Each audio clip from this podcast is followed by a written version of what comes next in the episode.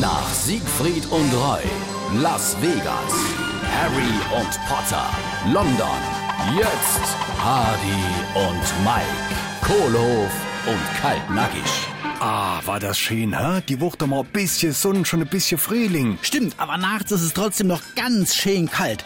Gestern haben sogar die Bauarbeiter, die draußen unser T-Shirt-Käfig renovieren, die Arbeit eingestellt. Weil nicht der Beton gefriert. Nee, weil die Bierflasche platze. Mensch, blöd, man, du frohe Zeich. Ein natürlich, weil nicht der Bottom gefriert.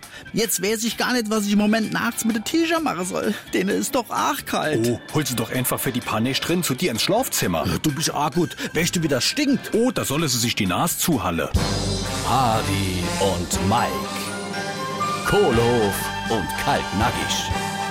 Gibt's auch als SR3 Podcast.